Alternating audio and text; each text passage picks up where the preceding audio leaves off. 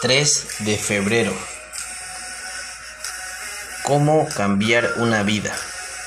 A veces la influencia de otros puede cambiar nuestra vida en un instante. Para el legendario músico Bruce Springsteen, la obra de artistas musicales lo ayudó a superar una niñez difícil y problemas constantes de depresión. Una de sus obras transmite la verdad que él experimentó en carne propia Puedes cambiar la vida de alguien en tres minutos con la canción correcta. Del mismo modo, palabras bien elegidas puedes brindar esperanza e incluso cambiar el curso de una vida.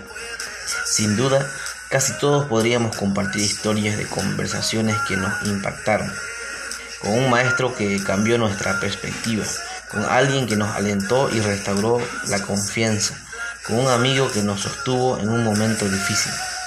Quizá por eso Proverbios enfatiza tanto nuestra responsabilidad de valorar las palabras y nuestra forma de usarlas.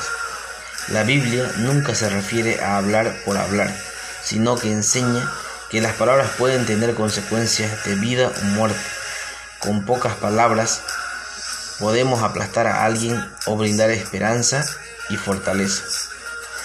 No todos tenemos el talento para componer música grandiosa pero sí podemos buscar la sabiduría de Dios para servir a otros con nuestras palabras.